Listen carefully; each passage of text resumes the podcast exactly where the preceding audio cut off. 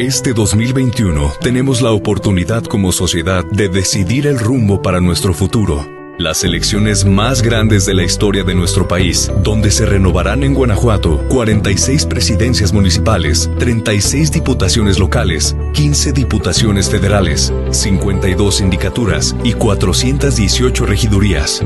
Conscientes de la importancia de la participación ciudadana, lanzamos nuestra campaña de responsabilidad social empresarial, Decisiones 2021 un espacio donde conocerás las propuestas y posicionamiento de las y los candidatos del estado de Guanajuato en los temas de relevancia pública para que tú puedas tomar la mejor decisión informada.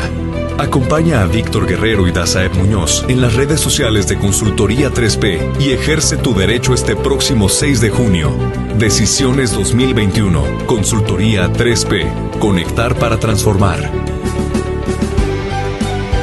Hola, ¿qué tal amigas y amigos? Les habla Dacer Muñoz González, de Consultoría 3P. El día de hoy tenemos el gran cierre de nuestra campaña de responsabilidad social empresarial Decisiones 2021. A lo largo de este periodo entrevistamos a las y los candidatos de Guanajuato para conocer sus perfiles y propuestas para sus municipios y para los distritos locales y federales. El día de hoy tenemos un gran invitado, al profesor de la Universidad de Guanajuato, el doctor Oniel Francisco Díaz Jiménez, es doctor en Ciencia Política y Estudios Internacionales por la Universidad de Reino, en Reino Unido. Actualmente es profesor investigador del Departamento de Estudios Políticos y de Gobierno en la División de Derecho Político y Gobierno de la Universidad de Guanajuato. Cuenta con diplomados y experiencia en análisis político, en opinión pública y en estrategias de cabildeo y técnica legislativa por la Universidad Iberoamericana. Y bueno, sin fin, tiene una gran trayectoria pertenece al Sistema Nacional de Investigadores, es consultor especialista en, el tema de política comparada en América Latina, etcétera. Pues muchas gracias por acompañarnos, doctor. Pues, al contrario, pues un gusto siempre estar este, eh, pues contribuyendo un poco a la, a la participación cívica de los ciudadanos eh, por esta vía y pues te agradezco mucho la invitación a participar. Bueno, vamos a seguir teniendo una charla va a ir fluyendo la entrevista y bueno, la, la conversación. Y quisiera empezar con la siguiente pregunta, doctor. ¿Cuál es la importancia de salir a votar este próximo 6 de junio? Bueno, yo creo que en toda democracia, pues sí es, es muy importante que la gente participe en los procesos electorales. Es, eh, a final de cuentas, eh, cualquier definición de democracia eh, mínima pues eh, incluye ciertamente la competencia abierta eh, entre partidos eh, que es en una condición de equidad, o al menos en, no exactamente todos iguales, porque es muy difícil garantizar esto, pero sí condiciones de piso más o menos parejo para todos los contendientes, como, como, el, como el mecanismo principal para, digamos, la renovación de los cargos públicos, eh, pero también hay otras definiciones de democracia que, o eh, que enfatizan el aspecto de la calidad democrática y que hacen mucho énfasis en la participación.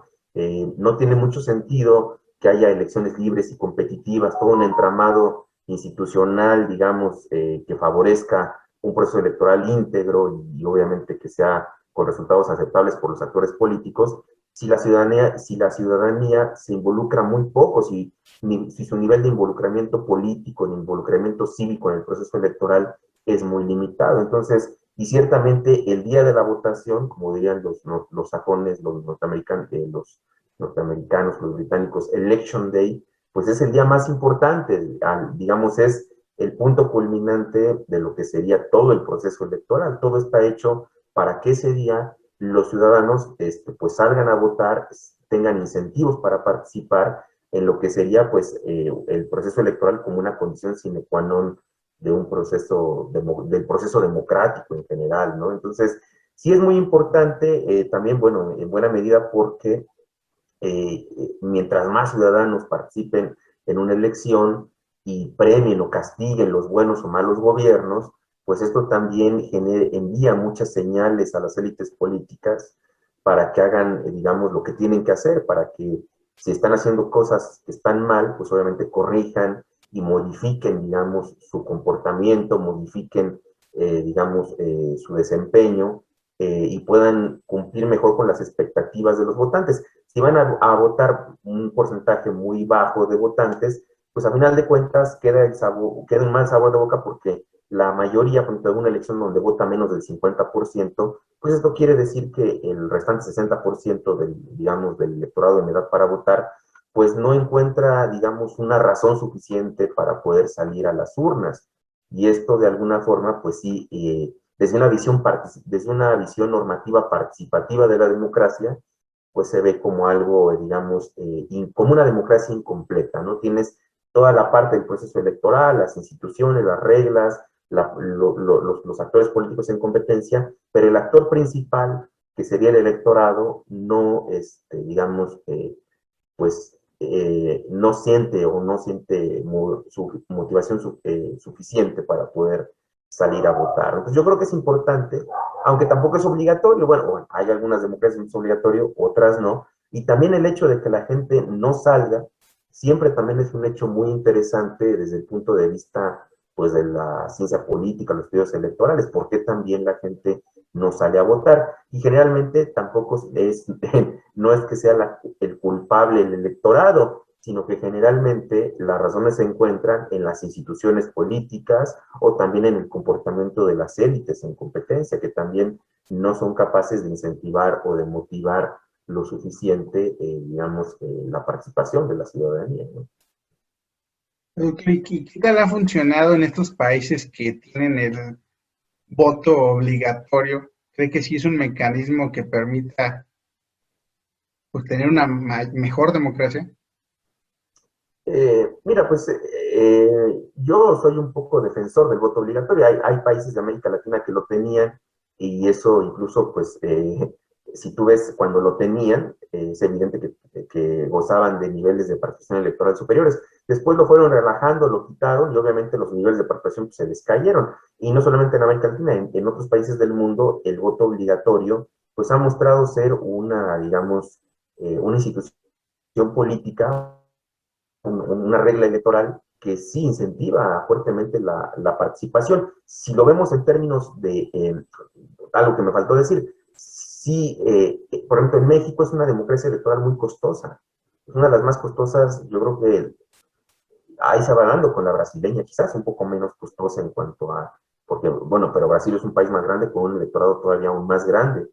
Eh, si allá vota el 50% eh, de la población o menos, o, algo similar, y aquí vota el 50%, eh, e invertimos más o menos el mismo dinero, digamos, en, en, organizar en, elecciones, en financiar a los partidos políticos, si tú sacas el costo por votante, pues de todos modos ellos salen mejor parados, porque dices, bueno, tiene una población bastante más grande que la mexicana, ¿no? A pesar de que este es un país más, grande, todavía Brasil es un país aún más grande, ¿no? Y, digamos, el dinero invertido en el proceso electoral, eh, si sacamos el costo por votante, digamos, eh, digamos, el costo electoral en su totalidad y lo dividimos entre el porcentaje, digamos, entre el número de votantes, realmente, y si allá sale que eh, el costo electoral es más bajo, eh, pues, y aquí más alto, pues de todos, eh, de alguna manera es, eso es un indicador, ¿no? O sea, un indicador, digamos, de, para, de calidad democrática, si tú lo puedes ver así, podría ser ese, es decir, cuánto invierte un país en su proceso electoral y cuánto, digamos, una escala del 0 al 100 logra que la, que la ciudadanía participe. Si un país invierte muchísimo dinero y, no, y solamente acuden a las urnas un porcentaje inferior al 50% de la población, pues eh, sí deja una impresión pues de que se gasta mucho para que participe tan poca gente. En cambio, si como lo logran los países que tienen voto obligatorio, logra que salga a votar el 70 o más de la población, pues eso de alguna forma te dice que hay, una, hay, hay un mejor indicador de eficiencia en cuanto a dinero invertido y la cantidad de gente que sale a votar, la, la, proporción del electorado que vota. Entonces yo sí creo eh, en el voto obligatorio, debo decirlo, casi siempre la gente cuando me hacen entrevistas en medios o eso, eh, siempre eh, dice, no, pero pues ¿cómo cree, doctor? Híjole, pues es que, ¿cómo le vas a cobrar? Como preguntan, ¿cuánto cobrarían, por ejemplo, por no salir a votar, no? Con, bueno, el voto es obligatorio en México, pero no tiene un, no tiene un castigo por no hacerlo, como sí lo tenía en países de América Latina, este, 100 dólares, por ejemplo, ¿no? No, pero ¿quién va a poder pagar 100 dólares por una persona que apenas sí la va llevando y todavía por no ir a votar porque está trabajando? Bueno, también hay obviamente excepciones. Si tienes trabajo que hacer, si estás incapacitado para hacerlo, pues obviamente lo, lo puedes justificar. Entonces hay quien dice, no, pues sería casi casi ir con, eh, si una buena parte de la población que a veces no vote es aquella que tiene, eh, digamos, eh, pocos, escasos recursos individuales en términos de nivel socioeconómico, ingreso, pues todavía le vas a cobrar por no ir a votar, pues es, claro que suena como algo hasta injusto. Pero lo que sí es cierto es que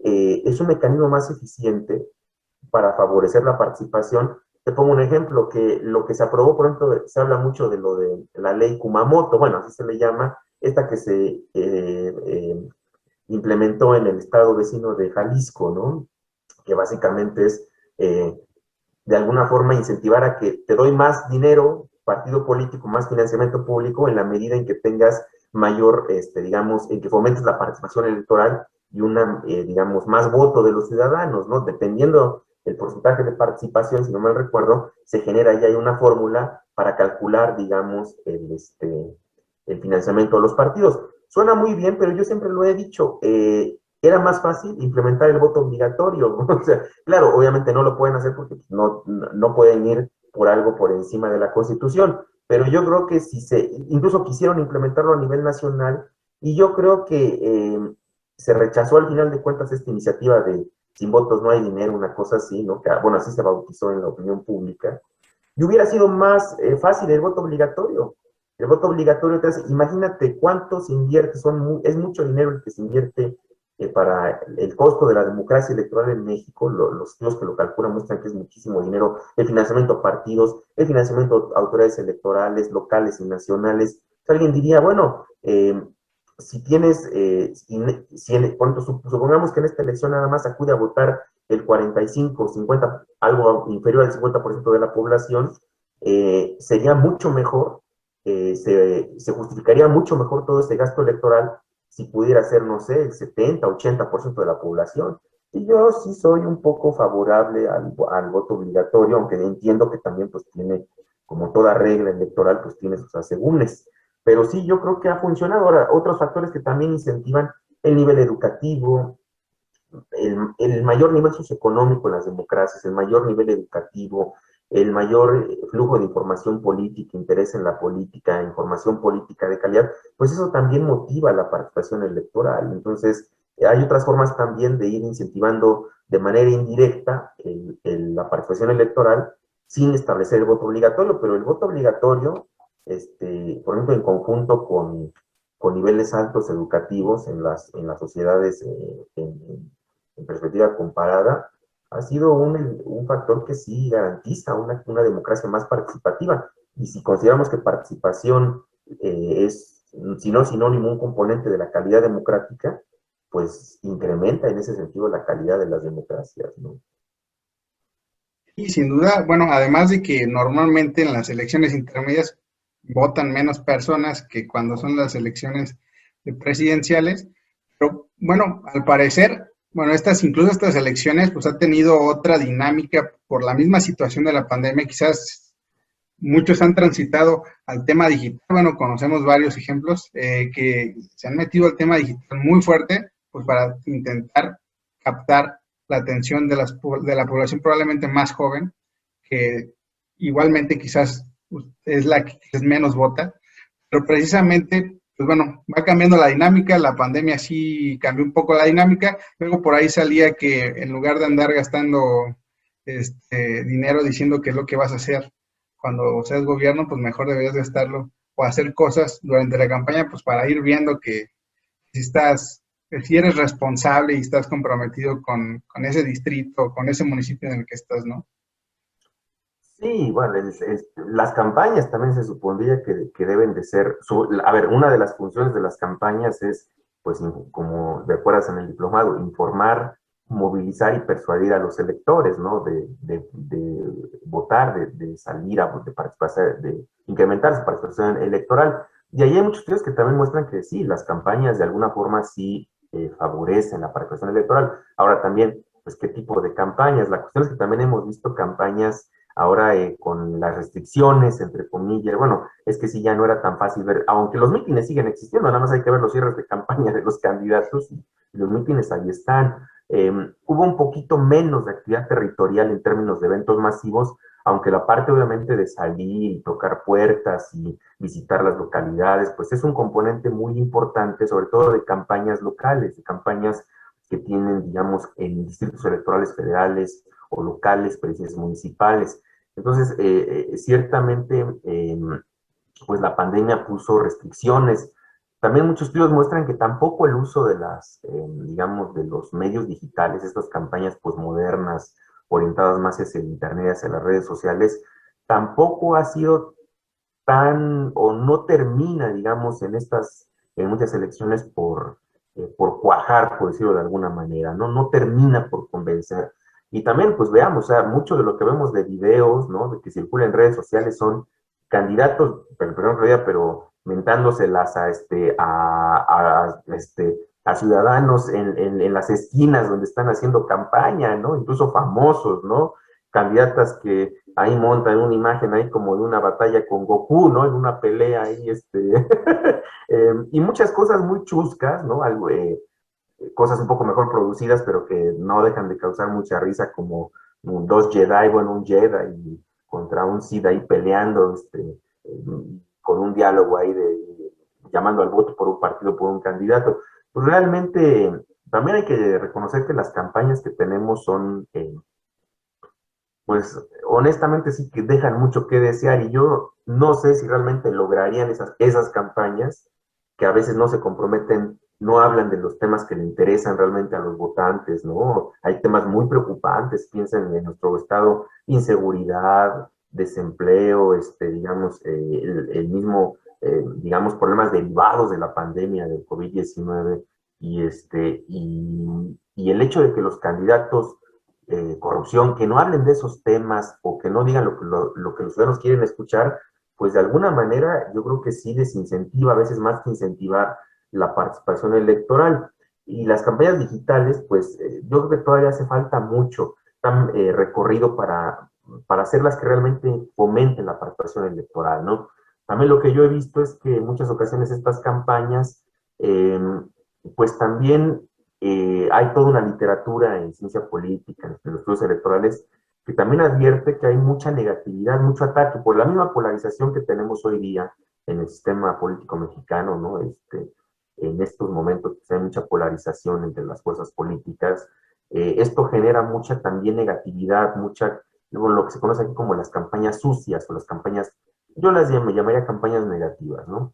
Y hay también mucha preocupación en ciertos ámbitos de la disciplina, de, la, de los estudios electorales, de, de que los efectos de esas campañas puedan, al contrario, en lugar de incentivar el voto, lo desincentivan quizás, porque cuando tú ves que un candidato le dice al otro, a ver, uno le dice al otro que es un este, corrupto, un ratero, por decir, ¿no?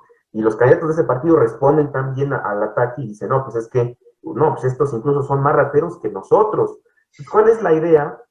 Más corruptos que nosotros, porque roban más, ¿no? Entonces, ¿qué es lo que se queda como eh, en, en aquellos electores que no se identifican con ningún partido, que están más apartidistas, más alejados de los partidos? Y que no conocen a los candidatos, sino, bueno, este dice que este es malo y este dice que también es igual de malo o peor.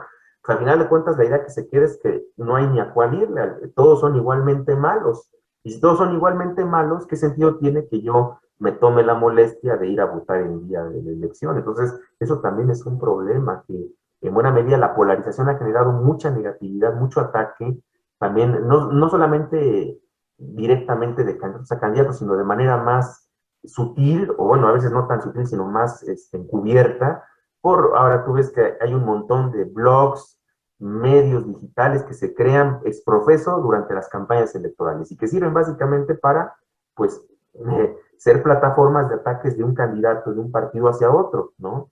O para tratar, digamos, de, o que disfrazan información, eh, digamos, eh, propagandística, como si fuera información noticiosa, ¿no? Entonces, y esto, evidentemente, esto se ha proliferado mucho este, en, estas elecciones y realmente pues las autoridades electorales están, eh, tienen recursos muy limitados para poder estar cuidando todo lo que pasa en las redes sociales, ¿no?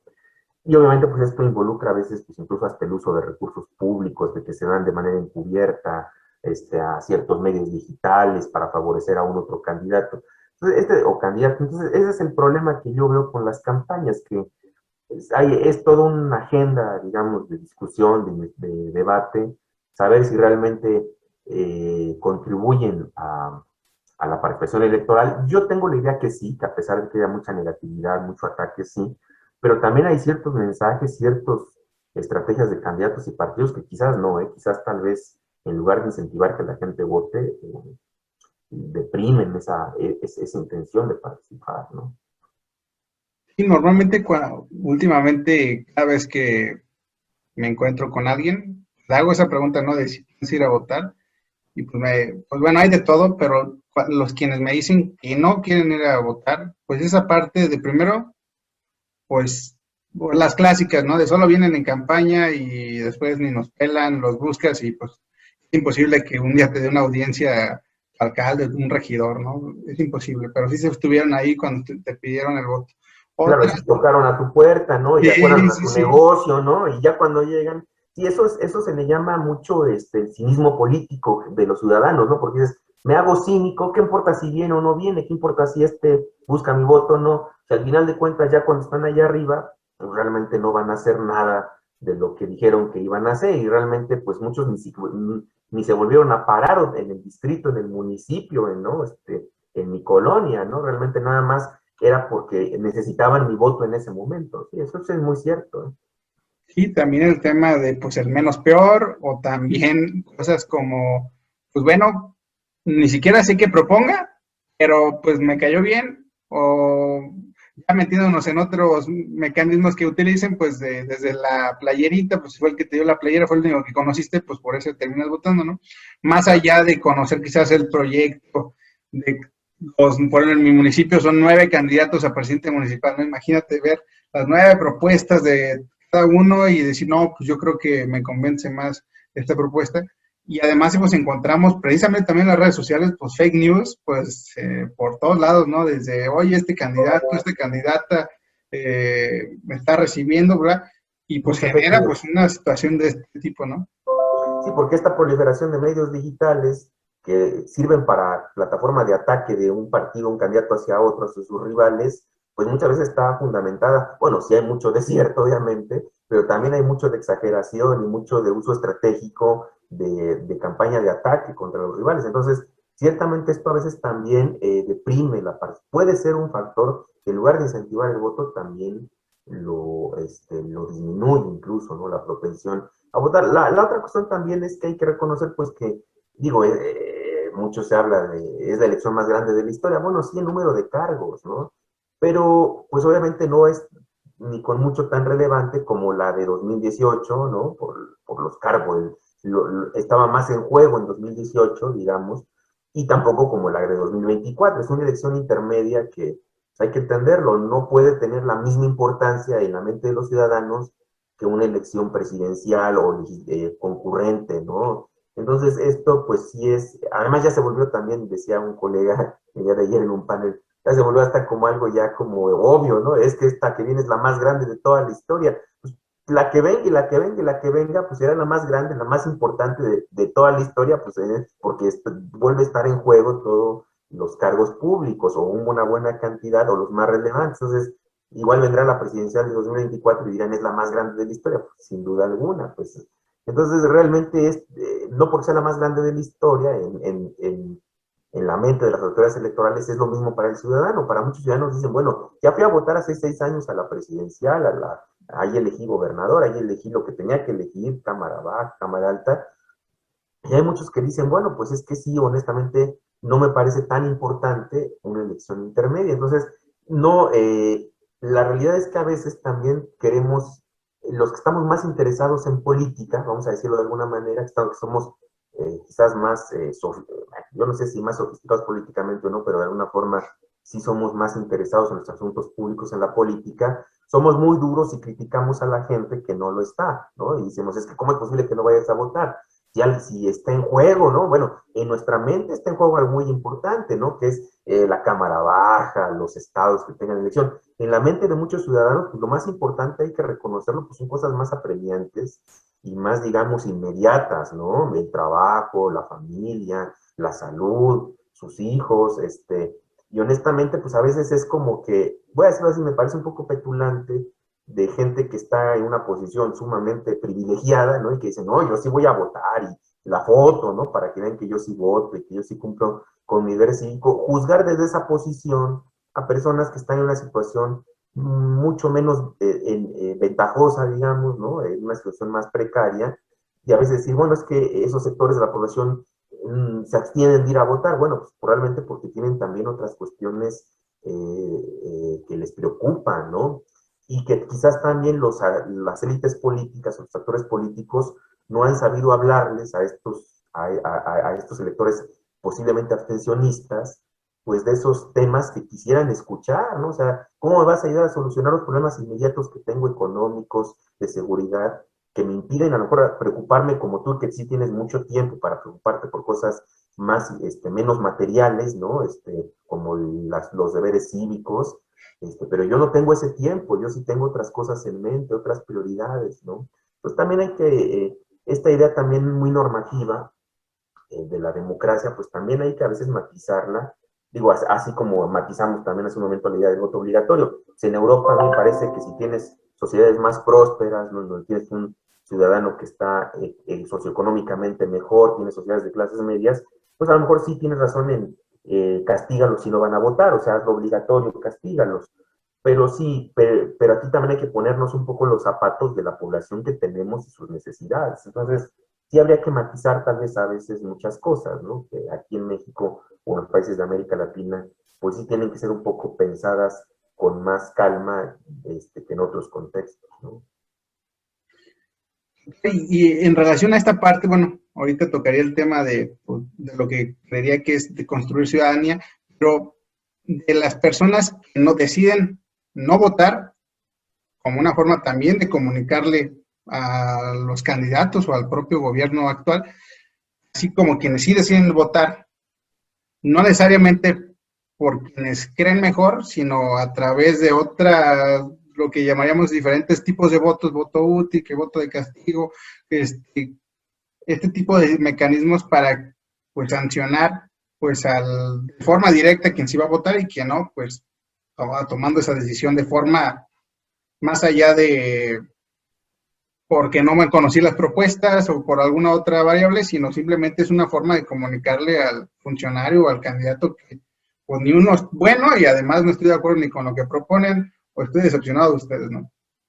Claro, o, quizás tú no eres tan malo o tan mala, pero tu partido está muy desprestigiado, ¿no? O simplemente pues no es la primera vez que vienen con el mismo discurso y con el mismo mensaje y luego no, no cumplen. Eh, sí, bueno, eh, la principal forma, digo, hay desde el abstencionista que dice yo ni siquiera, y eso ya comunica, o sea, obviamente cuando, ¿qué es lo que hemos visto? Que en, a ver, en general, en el mundo, esto también ahí, muy, ahí recomendaría los trabajos, digamos, los reportes estos de, de, de participación electoral global de Idea Internacional, el Instituto para la Democracia y la Asistencia Electoral, este, que generalmente tiene incluso una base de datos para que puedas ver pues, cómo está tu país en cuanto a participación electoral respecto a otros países, y, te muestra claramente cómo la tendencia es un declive de la participación, o sea, y esto también tenemos que entenderlo, fíjate, no tanto, eh, no con una idea muy normativa de la democracia, de quien no va a votar, este, decía yo, es, es, algo negativo. Eh, lo que pasa es que también están cambiando a nivel global, a nivel mundial, los patrones de cultura y de participación, de cultura política y de participación ciudadana. Eh, ¿Qué es lo que está pasando? Que en, un creciente número de viejas y nuevas democracias, como la nuestra que es nueva, o relativamente reciente comparada a democracias que tienen ya más de un siglo, obviamente, de ser democracias, em, pues es esencialmente que eh, los ciudadanos están, eh, digamos, alejándose cada vez más de los partidos en general, eh, y de las formas de participación, como pueden ser precisamente sumarte una campaña, que fueron a los ojos de muchos ciudadanos, un creciente, sobre todo entre las generaciones más jóvenes, creadas eh, por las élites políticas para de alguna manera, eh, sí, o sea, ¿cómo lo explicaríamos? Son formas de participación política creadas por las élites para encajonar a los ciudadanos digamos, eh, y su participación política en un momento determinado, en un espacio determinado, que es el proceso electoral tú ahí vota, es ese, eso es lo, lo, que nosotros esperamos de ti, que tú vayas a votar, porque de ahí se deriva obviamente posiciones, digamos, políticas, legislativas, ejecutivas, acceso a los cargos públicos, pero ya no te preocupes, el resto del tiempo, los otros, este, hasta que vuelva a haber una elección, todo ese inter, digamos, de tres o seis años, dependiendo del tipo de, de, de, elección o tipo de cargo, pues ya este, tú desentiéndete de la política. Ya hay, un acto de delegación, digamos, ¿no? En donde ya las élites nos hacemos cargo. Tú ya cumpliste un, eh, cada seis años, cada tres años tú cumples con tu función de que es ir a votar y el resto del tiempo ya nosotros nos hacemos cargo, ¿no? No te preocupes, ¿no? Ya te puedes ir a tu casa, ¿no? Y el problema es que eh, esas formas de participación política vía el proceso electoral, el día de la elección, sumándote un partido a la campaña de un candidato o candidata, eh, ya no son vistas a veces por las nuevas generaciones, debo decir, como suficientes.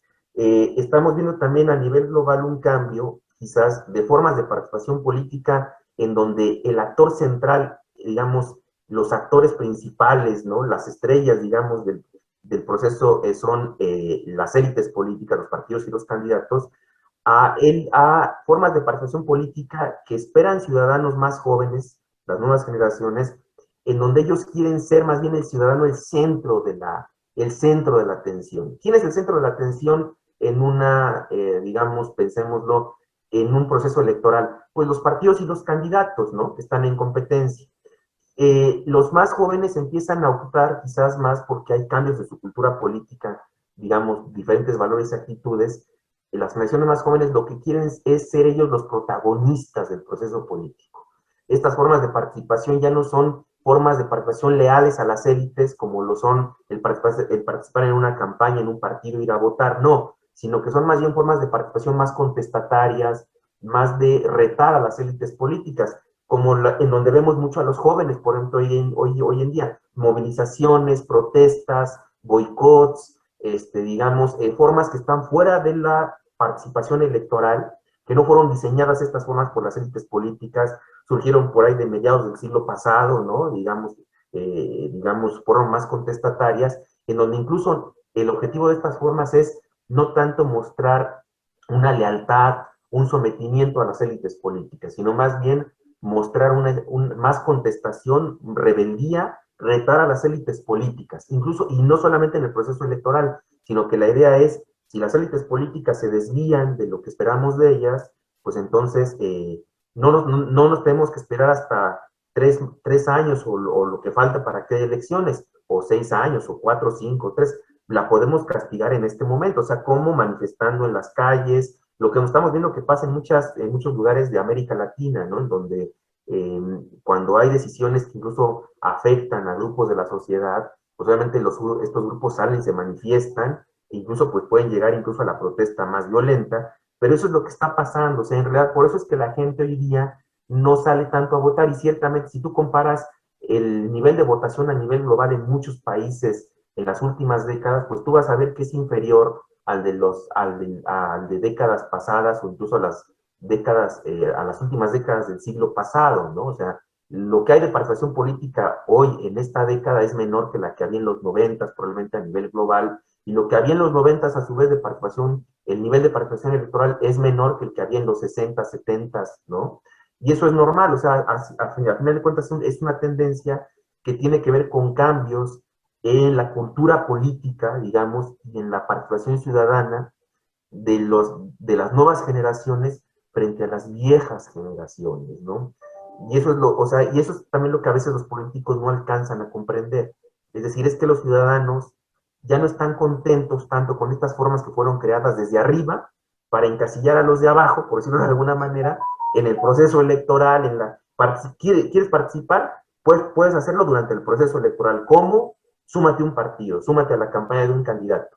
Para las nuevas generaciones dicen, bueno, y si no quiero hacer eso, si, si, si eso no me llena, si eso no me satisface, si yo lo que quiero más bien es expresarles mi descontento cuando toman una, una decisión que yo considero que está equivocada, salir a las calles, este, manifestarme, ¿no? Es decir, hacerles ver, digamos, con acciones incluso simbólicas, más directas, que a veces muchas son criticables. Oye, pintaron el ángel de la independencia, ¿no? No, pues es un monumento nacional, pues sí, pero para nosotros es más importante los temas que nosotros estamos pintando ahí que mantener la, digamos, la, la, escultura o el estatua, el monumento, ¿no? Entonces, eh, eso es lo que está pasando. Por eso también es que vemos que la participación electoral ha venido en fuerte declive en muchos lugares del mundo, muchas viejas y nuevas democracias en los últimos años, ¿no? Y considera, doctor, que el tema de los partidos políticos, pues, ¿cuál es la, las circunstancias? ¿Es el actual mecanismo más, más adecuado para, para nuestra democracia? Estas figuras de ahora de independientes, que obviamente, bueno, hemos entrevistado independientes y nos dicen que es un tema caótico el tema de juntar las firmas, y, precisamente, y también eh, hacer campañas sin presupuesto. Entonces, pero en el tema de partidos políticos, ¿cómo ve la situación a partir del descontento, obviamente, de la propia ciudadanía? Pues quienes son quienes, son, quienes han ejercido, obviamente, el poder y en el, estar en el gobierno, pues, han sido a través de los partidos políticos, alguno que otro que ha llegado por la vía independiente y que además, también sería otro punto, de estas posiciones de candidatos que están en un partido, luego se van como, y van pasando casi por todo el arco iris de los colores y terminan siendo hasta independientes y, bueno, en fin. El, transfugismo, el chapulino. Sí, bueno, mira, aquí la cuestión también es que a la par de, estos, de, este cambio, la, una parte, también una, un componente muy importante eh, de este cambio en la cultura política y en la participación ciudadana en, en, el mundo y que México no es ajeno es también el declive de los partidos. O sea, hay un declive de los partidos eh, sobre todo de, de, la parte del partido que estaba en la sociedad. Es decir, podríamos ver a los partidos como en tres partes, ¿no? El partido que está en la burocracia de los partidos, los comités ejecutivos nacionales, los que tienen militancia, los liderazgos nacionales y locales de los partidos, ¿no? Esa parte, pues bueno, eh, es, esa parte como depende del financiamiento del Estado mexicano, que es muy generoso, pues esa parte sigue estando ahí y está tan fuerte como, como siempre, siempre y cuando haya financiamiento para, para, esa parte va a estar ahí. ¿Qué otra parte sana de los partidos están, pues, de hecho, la parte más fuerte, aquellos que tienen cargos públicos, ya sea ejecutivos o legislativos, los legisladores, aquel que tiene, digamos, una diputación, una senaduría, un puesto, una presidencia municipal, una gobernadora, pues claro que va a estar bien. ¿Cuál es la parte de los partidos que se ha debilitado en, los últimos, en las últimas décadas? Lo que es el partido, no tanto el partido en el cargo público, no tanto el partido en la burocracia del partido propiamente, sino más bien el partido en, la, en lo que se conoce como el partido en el terreno, el partido en el electorado entre la población. Cada vez el número de simpatizantes, por ejemplo, te pongo un ejemplo. Todavía eh, en 1997, casi 8 de cada 10 mexicanos, un 80% de los mexicanos, se identificaban con alguno de los tres grandes partidos que había en ese momento, PRI, PAN o PRD. Hoy día prácticamente nadie ya se identifica con el PRD, de acuerdo con las últimas mediciones y estudios. Em, podríamos decir que un 8, 9%, ponle un 10% con el PRI y otro 8, no, un 10% con el PAN. Morena tampoco tiene tanto, que te gusta un 20, 25%, digamos, ¿no? Es decir, si tú sumas todo el electorado que se identifica con los partidos políticos, que simpatiza con ellos, que se siente cercano a ellos, pues no es más que el 50%, ¿sí? Y quizás hay, hay algunos estados donde incluso llegará incluso al 40%, ¿no? Eh, en la mayoría de, en, el país y en muchos estados, el porcentaje de electores que no simpatizan, que no se identifican con los partidos, eh, pues sobrepasa el 50%, es decir, más ciudadanos hoy día en México no se identifican, no simpatizan con los partidos, que, que los que sí simpatizan y sí se identifican con ellos. Entonces, esa es la A este fenómeno pues se le ha llamado, bueno, desalineamiento, despartidización de, de la población, del electorado mexicano, que no, es, que no es otra cosa que este alejamiento de los, de, los electores respecto a los partidos. Y pues una figura que ha surgido como una especie de, vamos a decirlo, a llamarlo así como una estrategia, digamos, un paliativo a esto, pues sería las candidaturas independientes. Pero realmente yo lo he dicho, así como están en México, Mira, eh, hubo mucho, eh, como, bueno, una, una, especie de respuesta de las élites políticas para decir, bueno, vamos a ver una, como una válvula, ¿no? Para, este, para tratar de lidiar con este sentido de antipartidismo, de, despartidización de la población del electorado. Y crearon las candidaturas independientes, bueno, las volvieron a poner en práctica porque ya existían hace, muchos, hace muchas décadas en México, se prohibieron y después y ahora se vuelven a, a establecer como una alternativa, pero honestamente así como están no sirven de mucho. Muchos se, eh, se pensaba, digamos, porque el furor fue cuando, cuando gana Jaime Rodríguez el Bronco, gana el hijo de Maquío, de, Manuel Frutier, este, una diputación federal, y gana Pedro Kumamoto una diputación local en Guadalajara, en Jalisco, pues, ¿no? Realmente, pues, es muy limitado eso, o sea, realmente si, si hacemos ya un balance de cuál, de cuál ha sido el papel de los independientes y el éxito que ha tenido la figura, pues es muy limitada, la verdad, o sea, y como tú bien dices, el problema es que se les piden cosas irreales, pues, o sea, la cuestión de las firmas es muy complicada, muy regulada también, digo, entiendo que hay que proveer eh, integridad al proceso electoral y todo esto, pero, a ver, a mí me hubiera gustado en 2018 ver a la candidata, digamos, que representaba, a, digamos, a los pueblos originarios en México, ¿no? Me hubiera gustado. Y realmente a mí me, a, mí me dejó muy mal sabor de boca ver que, por ejemplo, eh, ella no alcanza, porque ella juega limpio, digamos, con, con las reglas, ¿no? Y los que juegan sucio, que en ese momento hay que decirlo, pues fueron Jaime Rodríguez, ¿no? Este, que buscaba la presidencia, y, y, Margarita Zavala juegan sucio, ¿no? Honestamente, porque cometen, hay infracciones, digamos, comprobadas, ¿no? En el proceso de, de, de, juntar las firmas, de recaudación de firmas, y este, y ellos llegan, y, realmente llegaron pues para, una para declinar y otro para realmente pues tener un papel muy gris en la campaña, ¿no? Este, entonces, eh, yo creo que hay que modificar eh, la legislación, es muy restrictiva, enfrentan fuertes, digamos, eh, una fuerte inequidad, ¿no? O sea, se les toma en su conjunto como si fueran un partido político a todos, en donde si, si fueran, incluso si, son pocos, es más favor, les favorece más porque les toca más dinero que si fueran muchos, si fuera porque la bolsa es la misma, si son muchos o pocos, ¿no? El acceso a radio y televisión es muy limitado, solamente se da en, el, digamos, en la etapa de campaña, no como los partidos que se les garantiza acceso a la radio y la televisión en pre-campaña, en, en, en intercampaña. Lo que les dan es realmente muy poco. Miren, si les vas a dar dos, tres spots, mejor no, honestamente, mejor no les des nada, ¿no? O sea, ya esa es, es hasta yo creo que un insulto. Este, si yo fuera candidata independiente, yo, este, honestamente, como lo hizo el Bronco Nuevo yo declino a todo tipo de apoyo de financiamiento público, ya sea en especie o, en dinero en efectivo, en acceso en spots o en efectivo, este, y, prefiero hacer mi campaña en redes porque realmente es tampoco lo que me dan el, marco normativo mexicano, las autoridades electorales, que no me alcanza para ser competitivo frente a los candidatos de los partidos. Entonces, yo creo que eso se tiene que modificar. Mira, el caso más interesante fue lo que pasó en Chile, ¿no?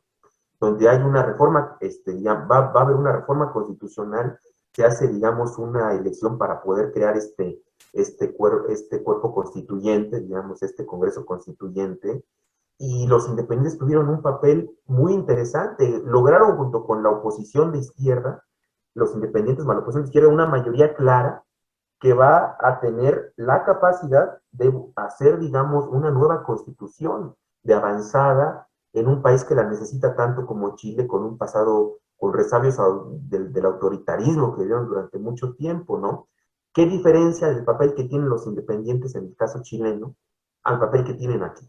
Aquí tienen un papel realmente irrelevante, así como está la legislación.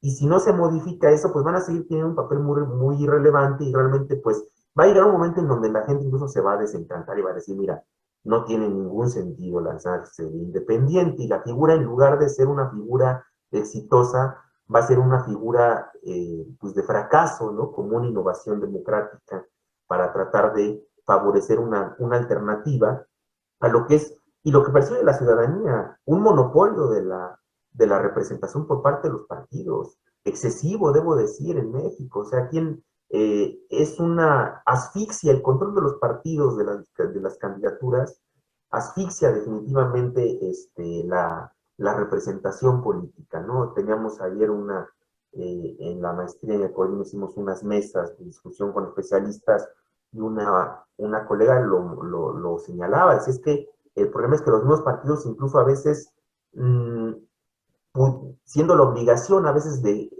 lanzar buenos candidatos, buenas candidatas competitivos, digamos, en los distritos, en los municipios, lo intentan hacer, pero también lo compaginan con una cuestión que es las cuotas para sus camarillas, para sus grupos políticos, ¿no? Entonces, para un candidato dices, bueno, me gustaría ganar un distrito, pero si veo que es uno muy competitivo, si es uno perdido, pues ahí mando a gente que no tiene nada que ver con mi grupo político, ¿no? Ahí, pues que vaya a perder, ¿no? o sea, porque es un distrito perdido, un municipio perdido y no me importa, ¿no? En cambio, si es uno que es en donde es un seguro, donde ahí voy a ganar de manera clara y contundente porque gané por más de 10 puntos porcentuales, ¿no? Este, en la última elección es un distrito, digamos ya, eh, digamos un bastión como distrito, pues ahí voy a mandar entonces a gente afín a mí, o sea, ahí voy a mandar a los que son leales para que obviamente mi grupo pueda ir creciendo en, en, espacios y en, en fuerza política, ¿no? E incluso si tengo que sacrificar un candidato que es más competitivo, una candidata que es más competitiva en esos distritos, lo hago. O sea, aunque sea, este, a lo mejor mi, mi, amigo, pues, o mi amiga no es tan competitiva como el candidato que tiene más arraigo, que tiene más conocimiento, que tiene mejor imagen, este, pero obviamente, pues, de, darse, de darle la candidatura a él o a ella, que no tiene ningún vínculo conmigo, que no me, que no me va a deber nada a mí, pues prefiero dársela a alguien que es más cercano. Entonces, desafortunadamente, eso tan, ese control tan férreo de las candidaturas, de los cargos de elección popular, fíjate, eh, ya no digamos para nuevos candidatos, para aquellos que ya compitieron, que ya ganaron, que ya fueron diputados federales, locales, presidentes municipales, de todos modos, hemos visto casos en donde el partido, con la mano en la cintura, las élites de los partidos, las cúpulas de los partidos, pueden decidir no, este, no darte la candidatura de nueva cuenta. Y eso yo lo he visto en muchos lugares. Es decir, dices, oye, pero ¿cómo es posible que no le des la candidatura? Pues si ya es el presidente municipal que, quiere volver a contender. O sea, no le niegues tú esa posibilidad. A ver, como sucede en los Estados Unidos o en, otros países, la candidatura se le garantiza casi siempre al incumbent, al que está en el cargo, a menos que, que de plano sea muy malo o muy mala y que ya de plano es impresentable para volver a competir por el cargo, ¿no? Pero generalmente hay mucha, hay apoyo para que los candidatos eh, que fueron ya exitosos, que ya lograron un cargo público y quieren volver a contender para mantenerse en el, en el cargo por el día de la reelección, se les apoya. Y en México no, en México las élites de los partidos eh, ponen muchas trabas para, porque así viene desde la legislación. Básicamente eres, eres sujeto a poderte reelegir siempre y cuando cuentes con el aval del partido para volverte a postular. Y eso rompe un vínculo que debe de existir entre candidatos, entre políticos y electores, entre la población, que es un vínculo personal. Yo competí, yo gané, hice un desempeño, yo me vuelvo a presentar ante ti para que tú juzgues si mi desempeño en el municipio, en el distrito fue bueno o fue malo, ¿sí? Pero eso no ocurre porque para volverme a presentar yo tengo que primero convencer a las élites del partido de que me permitan volverme a presentar para enfrentar ese juicio ciudadano. Entonces, esa es, la legislación en el caso mexicano está mal. O sea, tiene que cambiarse porque de otra manera acrecienta y contribuye a esta crisis de representación, a, estos, a, estas deficiencias, falencias en la representación política. Y, eso también, pues a veces puede también desincentivar la participación ciudadana, ¿no? Doctor, ahorita se me venía a la mente un tema. A partir de, pues, ese desaliento que puede generarse en, la ciudadanía, ¿qué podemos hacer nosotros, qué podemos hacer los ciudadanos, las ciudadanas, para fortalecer nuestra democracia en México? Pues mira, eh, yo creo que, eh, digo, es cierto, para muchos es complicado votar, ya lo dijimos, tampoco hay que satanizar a la gente que no vota, este, es un, eh, es como dirían los griegos, es un idiota que no quiere participar en la política, no necesariamente, a lo mejor está muy desencantado, muy desencantada, no, no tiene incentivos suficientes porque no le han eh, dicho lo que quiere escuchar, ¿no? De las élites políticas en competencia.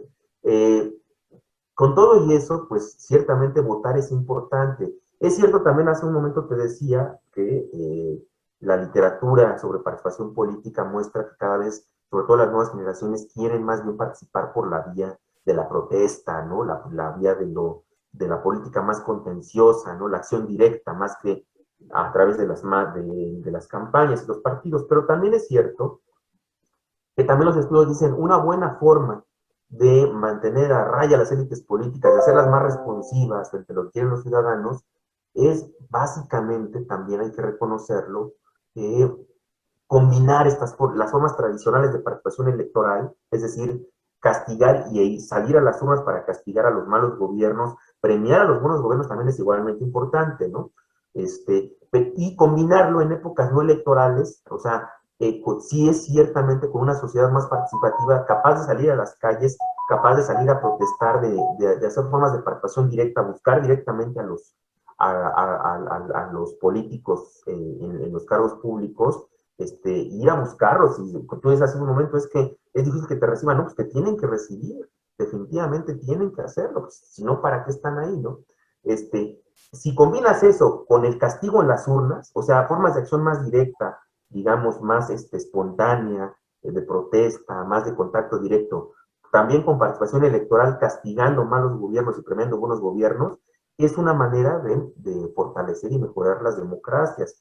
Ahora, también debo decir que hay cosas que, con todo esto que te decía, se tiene que reformar la ley electoral, por ejemplo, para una, ya que los independientes no sean una figura decorativa, sino realmente sean una, una alternativa real y con posibilidades también de ganar elecciones. Eso se tiene que hacer.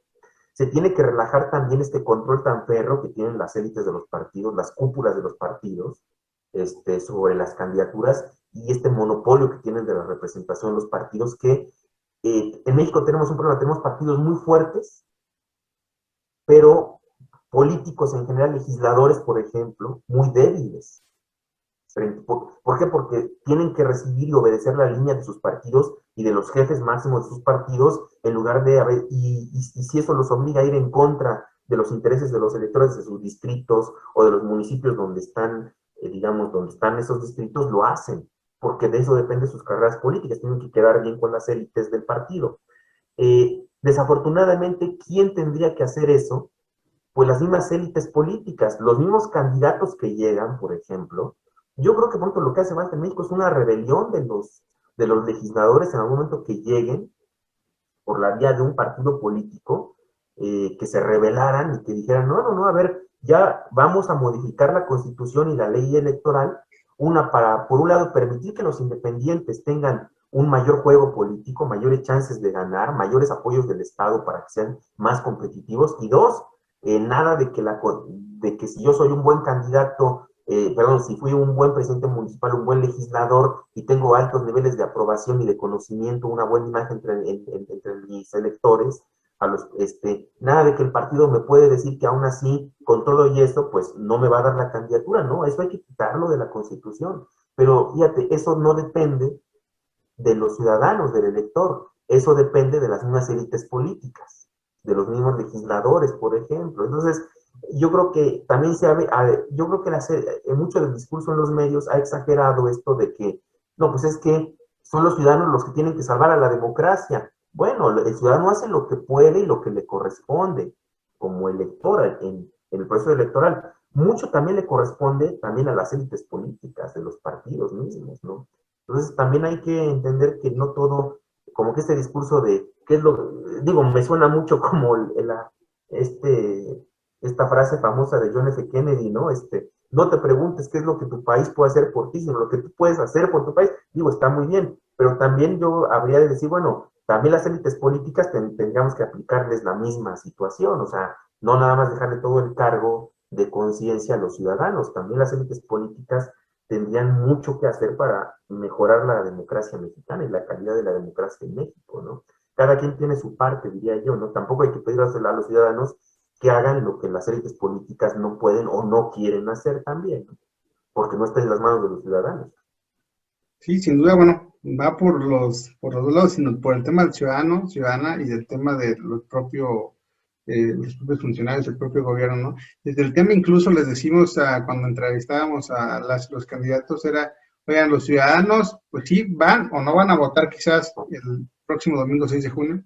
Esperemos que quienes sí tengan posibilidades puedan, puedan asistir a votar, pero el tema de cómo, a pesar de pues todas las circunstancias en las que se está viviendo o que está viviendo el país, pues aún así mm, los ciudadanos no solo es ve y vota el domingo 6 de junio, sino que todavía después de eso, ok, ya ganaste por el que gan por el que voté o por el que no voté, pues bueno, ahora sí, a ver, prometiste esto, dijiste esto otra cosa, eh, te comprometiste a esto, me tocaste la puerta y me dijiste que iba a haber becas, no sé para qué cosa, eh, pues darle ahí seguimiento, porque sin duda, aunque por sí mismo tendría que ser el propio gobierno quien sí debería de cumplir eh, a partir de lo que ellos propusieron, pues bueno, se ha visto que en muchos casos pues no es así, entonces tiene que haber ese contrapeso.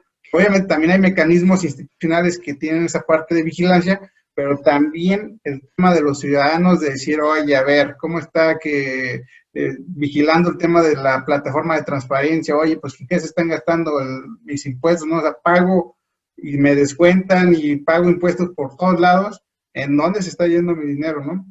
Sí, no, yo, yo también eh, coincido con eso. Sí necesitamos que las que los ciudadanos se vuelvan eh, también más exigentes. Eso también ha, venido cambiando, o sea, no es que, yo te aseguro que el electorado mexicano, comparativamente, habla, si lo comparamos el de esta década con el de los noventas o de los ochentas, por ejemplo, este electorado es mucho más exigente y mucho más demandante, también más impaciente, quiere ver resultados pronto. Si no, no lo hubiera ido así de mal al PRI en el sexenio pasado. ¿Qué es lo que pasó? Que el PRI llegó, voy a decirlo así, pues básicamente con, era el mismo PRI, pero llegó con un electorado ya mucho más exigente y, demandante, que, que, ya no perdonaban tan fácilmente la corrupción o los desvíos o el, mal, el buen, digamos, los errores gubernamentales. Entonces ahí lo que pasó es que las élites políticas no cambiaron, pero el, el electorado sí cambió. El electorado dijo, bueno, si el, si el electorado mexicano de los 80 te pasaba todo esto, no, pues discúlpame, pero el electorado de los 2000 de la, de la década, de, esta década, no te lo va a perdonar. Entonces, eh, ahora, sí ha venido cambiando. Con todo y eso, sí he escuchado también críticas que dicen, a ver, en otros países de América Latina, eh, un presidente a lo mejor es mucho más este, fuertemente evaluado por los ciudadanos cuando pronto no da resultados. Y eso, y eso creo que sí falta en el electorado mexicano, no solamente a nivel del gobierno nacional, sino de muchos, a ver, hay muchos gobiernos locales muy malos, definitivamente, ¿no? Y a veces no son castigados fuertemente en las urnas, como debiera ser. Sí falta, eh, digamos, yo lo que te diría es, el electorado mexicano se ha venido haciendo cada vez más exigente, más demandante, pero todavía hace falta, y ciertamente el, el cambio es muy notable hoy día de respecto a lo que teníamos en las décadas anteriores, pero todavía falta más, cultivar esta, eh, esta, este, este, paso de, digamos, de ciudadanos pasivos, digamos, que son muy, eh, digamos, eh, que consienten mucho a las élites políticas, este, muy complacientes con las élites políticas, a este paso hacia una ciudadanía más crítica, ¿no? Más, digamos, sí, más crítica, digamos, más asertiva, ¿no? se ha venido dando, pero yo creo que incluso comparativamente hablando con otras democracias de la región, incluso de América Latina, creo que aún así nos quedamos cortos, vamos a decirlo así, ¿no? Te pongo un ejemplo, el presidente argentino, por ejemplo, llegó con niveles de aprobación muy altos hace unos, hace, no recuerdo cuándo fue electo, pero ya tiene un ratito, y hoy día tiene niveles de aprobación muy bajos, lo cual sorprende, dice, o sea, eh, ¿por qué? Porque la ciudadanía está muy impaciente en ese país por ver buenos resultados. Entonces se está volviendo muy dura al momento de aprobar o desaprobar la gestión de sus gobernantes. En México yo creo que eh, a nivel local y a nivel nacional sí tenemos un electorado más complaciente. Y bueno, pues eso eh, ojalá que vaya cambiando. Eh, sí creo que sí hace falta también mecanismos, digamos, de mayor vigilancia. Hay mecanismos institucionales, pero sí, este, sí, sí creo que hace falta también mecanismos que vengan más desde abajo, diseñados e implementados por los propios ciudadanos para llamar a cuentas a aquellos que no cumplen. Que, ojo, también no es que no lo estemos viendo, ¿eh? No sé si has visto, pero en esta elección ha surgido el tema de que en, en algunos lugares, incluso del sur del país, incluso comunidades de pueblos originarios, comunidades indígenas, este, eh, les llaman que secuestran a los candidatos. Bueno, no sé si los retienen y los, los enfrentan, les dicen, a ver, tú veniste y nos prometiste no cumpliste lo que nos veniste a prometer. Digo, también hay límites, obviamente, ya el hecho, si es algo simbólico, bueno, pues. Ya, me, ya meterse con integridad de un candidato, pues obviamente, o candidata, pues eso ya no. Este, pero, pero de alguna manera eso también nos habla de una ciudadanía que ya está como cada vez más cansada de que no le cumplan, que está cansada del que, del que fue o, la que fue a verte eh, hace tres años para pedirte tu voto hace seis, hace seis años y que se atreve a regresar, ¿no? Este, a pesar de que no cumplió lo que te prometió. Entonces yo, yo creo que eso ya causa cada vez más enojo, más insatisfacción, más molestia, más indignación entre los electores y eso hasta cierto punto yo lo veo positivo, siempre y cuando obviamente no raye en violentar físicamente a un candidato o candidata, ¿no? Yo creo que sí, este, pero yo sí creo que mm, vamos a ir avanzando gradualmente. El cambio en la cultura política de los ciudadanos cada vez es a una cultura política, creo yo, cada vez más crítica, más exigente, más asertiva y menos complaciente. Eh, también esa parte yo sí lo observo, ¿no? Entonces, pues bueno, quedan ya unos días para el día de la elección, ya es este domingo 6. Estamos pues en el periodo de la, de la electoral donde el ciudadano, la ciudadana tiene que reflexionar pues quién va a decidir votar, pues por quién va a votar, ¿no? Y es que conoce previamente o previo a, llegar al día a la boleta, pues sabe quiénes son sus candidatos, a lo mejor se da cuenta quiénes son sus candidatos cuando está eh, dentro de la urna, ¿no? Pero cuando necesita saber o qué factores tendría que conocer el ciudadano o la ciudadana para poder emitir un voto más razonado, un voto más adecuado para, pues, para la democracia? Mira, yo, yo creo yo insisto en el desempeño. Oye, pero eh, también una cuestión es que yo, bueno, como sabes, yo soy politólogo, no soy de formación, de este, digamos, eh, jurídica, ¿no? Eh, reconozco obviamente la importancia del derecho, pero también esta idea de la veda es muy interesante porque como que yo siento que la idea que tienen las autoridades electorales es como que vamos a dejar dos, tres días para que ciudadano en silencio, en, un cuarto oscuro, ¿no? Este, totalmente aislado de cualquier estímulo, se ponga en flor de loto, ¿no? Este, eh, y empiece a hacer algo como de budismo zen, ¿no? Este, reflexionando sobre su participación y, y por quién va a votar de manera muy, eh, digamos, muy introspectiva, una, un, un ejercicio de, de, meditación, ¿no? Yo, yo siempre he pensado, en esto no es, ah, digo, sí hay muchas democracias donde sí hay esto de la veda, pero vamos, este, hay democracias donde no necesariamente esto de que ya no se pueden este, difundir este, sondeos, encuestas o información. Yo creo que también aquí, mucho de nuestro marco normativo sí a veces afecta mucho la libertad de expresión en aras de favorecer la equidad y todo esto, y yo creo que a veces se, exagera, ¿no? Y yo sí estoy un poco crítico de los abogados electorales que siempre casi casi hablas con ellos y siempre hablan con la ley en la mano, ¿no? Este, no es que dice la ley, es que dice la Constitución, bueno, está bien que lo diga, pero, pero yo también digo que, que se equivoca la ley y que está mal diseñada esa regla y que se debería de cambiar porque causa como el tema de la, de la reelección que habíamos dicho hace un momento, o el tema del financiamiento a candidatos independientes, o sea, no todo puedes discutirlo con la ley en la mano, ¿no? O sea, este, no es que la ley dice, yo creo que lo de la veda también, a veces en lugar de ser algo favorable, eh, limita la libertad de expresión, este, y en muchas ocasiones más que ayudar al ciudadano, pues, porque fíjate, la otra cuestión es que las élites políticas es una simetría, las élites políticas todavía pueden hacer encuestas y saber resultados de encuestas hoy, mañana y el, y, el mero día de la elección, básicamente. ¿no? Ellos sí pueden tener acceso a mucha información que el ciudadano ya no puede tener acceso la última semana prácticamente. Las encuestas que tenemos, por ejemplo, fueron levantadas, digamos, eh, la semana pasada, te lo voy a decir, ¿no? ¿Pueden cambiar cosas en esta última semana, en la última semana de, elección? Claro que pueden cambiar, ¿no? Y, y, de eso el ciudadano ya no está enterado, porque la idea es, que tienes que estar como encerrado, encerrada, meditando y ya, sin ninguna información adicional. Las élites políticas la tienen. Los que no la tienen esa información más reciente para tomar una decisión son los ciudadanos. Yo estoy muy en contra de esta idea de, la veda, pero bueno, hay, hay que respetar, eso sí, si está así en la ley hay que respetarla.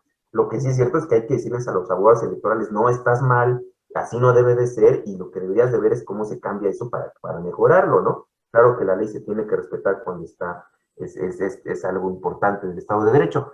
Yo creo que a final de cuentas eh, hay que seguir cultivando esta cultura de la participación electoral basada en la rendición de cuentas. Es decir, eh, yo creo que sí es, ahora también esto pues incluye también, debo decir, ahí sí tienen un papel importante las campañas negativas. Está mal que un candidato diga que otro no cumplió, que evidencie que no hizo lo que debió de hacer, que no fue a visitar a sus electores, digamos, después de pedirles el voto, nunca más lo volvieron a ver o la volvieron a ver. No, no está mal, eso es, eso es algo positivo.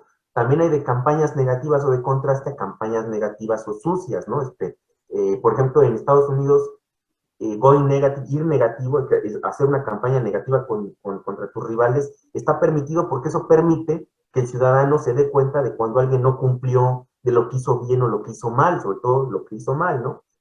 Eh, allá lo que dicen es que si vas a ir negativo, ve sobre las, los fallos en cuanto a las políticas públicas, en cuanto a lo que legisló o dejó de legislar, lo que hizo bien o mal en el gobierno. No vayas contra cuestiones personales, no, no vayas contra cuestiones ya de la vida privada, de la intimidad del candidato o la candidata, porque eso está mal, ¿no? Entonces yo sí soy, eh, yo creo que a veces las campañas también, eh, así como están hechas, siempre y cuando vayan eh, motivando esta, este razonamiento de castigar o premiar con base en información relevante de lo que el político, la política dejó de hacer o hizo mal, yo creo que eso también es positivo porque precisamente de alguna forma fomenta esta, esta participación electoral que busca castigar o premiar a los gobiernos en función de su desempeño, ¿no? O a, los legisladores, ¿no? Eh, los cargos locales. Entonces, yo creo que por ahí va, ¿eh? Yo creo que es seguir incentivando sobre todo esta, esta, esta cultura de eh, informarse sobre lo que han hecho bien o mal los políticos y en función de eso, pues también decidir el voto, ¿no? Yo creo que va por ahí. Doctor, luego pasa que en el tema de la veda electoral a veces a algunos ciudadanos les preocupa el tema de la, de la famosa ley seca, ¿no? Pero bueno, este, pero, para, pero para ir terminando, doctor, ¿qué mensaje final envía pues a quienes nos ven y nos escuchan sobre este proceso electoral, sobre la próxima elección de este domingo 6 de junio? Pues yo eh, digo, eh, sin satanizar a la gente que no quiere ir a votar, eh, decíamos, yo sí creo que es importante que vayan a votar, que salgan a votar, que reflexionen sobre su voto. Es también, pues, ahora hay mucha información, traten de discriminar, obviamente, entre la información que es verdadera y lo que es fake news, ¿no? Porque, y porque a veces pues eh, esto, si hay mucha información que, pues en lugar de favorecer un voto razonado y un voto, digamos, eficiente, en el sentido de castigar a los que lo hicieron mal y premiar a los que lo hicieron bien, pues a veces eh, obnubila, nubla, digamos, eh, el razonamiento, el, buen juicio ciudadano. Entonces yo lo que diría es, salgan a votar, es muy importante para una democracia, es difícil, generalmente no hemos pasado del eh, ya tiene un buen de elecciones que no llegamos, por ejemplo, al 60% de participación en una elección intermedia, se logra, pero en presidenciales, ¿no? Eh, o en legislativas concurrentes con la presidencial. Yo serían mis recomendaciones, eh, infórmense, traten, obviamente también esto hay que reconocerlo, pues no es lo mismo la, la capacidad de una persona que puede hacer home office, de estar en, la computadora informando, es una persona que tiene que salir a trabajar y a ganarse el pan de cada día este, viajando, ¿no? Este, como para que le digas, es que no te has informado lo suficiente para hacer un voto razonado. No, yo creo que también hay que ser, este, hay, hay que entender que las posibilidades son distintas, ¿no? De, digamos, de, de, un, de, ciertos ciudadanos respecto a otros. Entonces, yo creo que sí este, es importante aún así que salgan a votar, ¿no? Eh, con, tratando de hacer el mejor juicio posible que hagan sobre el desempeño de, de los gobernantes. Esa sería mi, mi, este, pues, mi recomendación, ¿no? No, pues agradecerle, doctor, que nos haya acompañado, que haya compartido aquí este espacio de diálogo y pues en este cierre de esta campaña de responsabilidad social empresarial, decisiones 2021 de consultoría 3P, pues bueno, espero que no sea la última vez que, que nos acepte la invitación y pues bueno, nos vemos en la próxima entrevistas que realizaremos en otros proyectos de consultoría 3P. Hasta luego. Un gusto haber participado y seguimos en contacto.